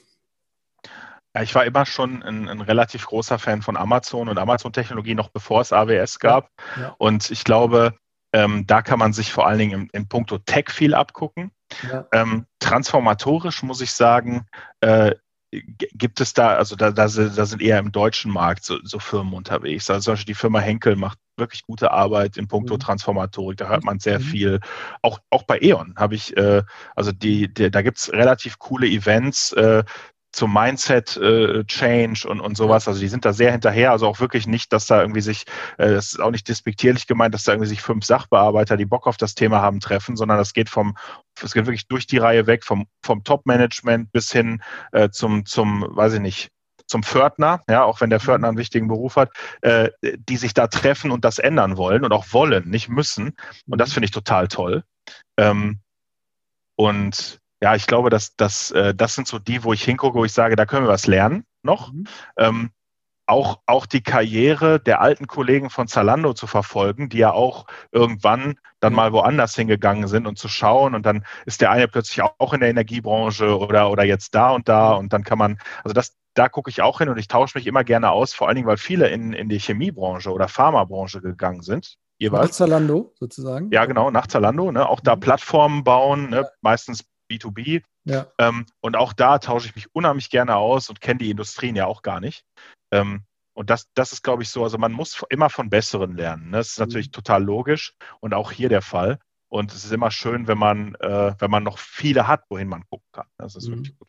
Ist es eigentlich bei AWS persönlich bei dir auch so, dass man, also ich gucke da als Kunde auch immer fasziniert hin und auch du technologisch, aber ich frage mich halt, warum die so eklig sein müssen zu ihren Leuten und sozusagen, ne? Also hast du manchmal auch so Anwandlung, dass du sagst, ja, ist ja geiler Tech-Kram hier, aber irgendwie im Kern doch aber auch irgendwie eine Schweinefirma, so ein bisschen. So ja, ich, ich, ich, ich kenne jetzt die Strukturen bei, bei Amazon nicht, aber selbiges hat man ja auch über Zalando gesagt. Ne? Ja. Zumindest äh, kam das so rüber. Wenn man dann mal wirklich da reinguckt und mit denjenigen spricht, die das verantworten, dann sieht das immer doch ein bisschen anders aus als das Bild, was Verdi malt. Mhm. Also ich mhm. bin da so ein bisschen zweigeteilt, muss ja. ich ehrlich sagen. Okay. Naja, ist doch fair enough. Cool, denn das war jetzt ein, ein wilder Ritt. Ähm, hier und da habe ich so ein bisschen meinen inhaltlichen Faden verloren, aber ich finde, du kannst irgendwie auf alle Sachen irgendwie eine geile, interessante Antwort, Antwort geben. Ich, ich danke dir ganz herzlich und ähm, ich glaube, ich, ich würde gerne nochmal äh, ein paar Monaten oder ein paar Quartalen nochmal wieder mit dir schnacken, vielleicht auch mit einem Zilla zusammen, vielleicht auch mal mit, mit, mit Menschen, die das sozusagen, ich, ich habe immer so ein bisschen dieses Normalo-Stadtwerk noch vor Augen. Ne? Also mit dem, äh, ihr seid jetzt sozusagen immer schon weit vorne und da kommen so Leute wie du, äh, sind dort und das sind die Großen, aber meine Mission ist es halt auch immer so ein bisschen, das in die, in die normale Stadtwerkewelt zu tragen.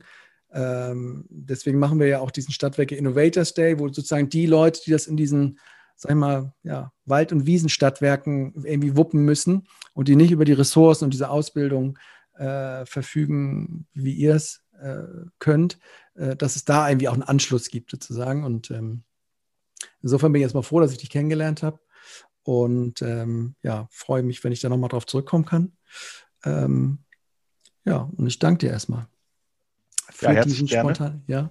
Ich hoffe, äh, ich habe nicht alle dieselben Fragen gestellt, die der Sillard dir gestellt hat. Ähm, Nee, nee, gar nicht. Überhaupt nicht. Das ging in eine ganz andere Richtung, genau. Okay. Aber um noch was zu sagen, also bin ich total daran interessiert, lasst uns gerne ähm, in ein paar Monaten oder Quartalen oder wie es auch immer passt, ja. äh, nochmal dazu sprechen, wie wir speziell auf so kleinere äh, Stadtwerke oder Energieunternehmen ja. eingehen können. Bin ich super interessiert, freue mich total, dass wir miteinander gesprochen haben und äh, freue mich jetzt auch, äh, Hörer deines Podcasts zu werden. Da fange ich jetzt mit an. Ja, hör doch mal, mal deine Folge als erstes. genau. ähm, ja, cool. Danke dir. Danke dir. Das war Utility 4.0, der Podcast über die digitale Transformation der Energiewirtschaft. So, äh, wenn ihr jetzt sagt, das war doch ein ganz nettes Gespräch, äh, nette Leute, nette Stimmung, dann vielleicht nochmal ein, zwei kleine Bitten an euch. Erstens natürlich, falls ihr nichts verpassen wollt, lasst ein, lasst ein Abo da auf dem Kanal. Wenn ihr es gut findet, kommentiert auch mal äh, dort rein äh, bei Spotify oder bei Apple. Äh, das freut uns sehr. Und wenn ihr natürlich Leute kennt, wo ihr sagt, hey, das wäre auch mal interessant, wenn die in den Podcast äh, Utility 4.0 kommen, dann freuen wir uns, wenn ihr uns Bescheid sagt, wenn ihr uns irgendwie kontaktiert. Und dann gehen wir der Sache nach und äh, wäre doch ganz cool, wenn auch aus eurem Kreis hier äh, Personen mal reingepusht werden, denen wir dann so ein bisschen auf den Zahn führen können. In diesem Sinne, alles Gute, alles Liebe.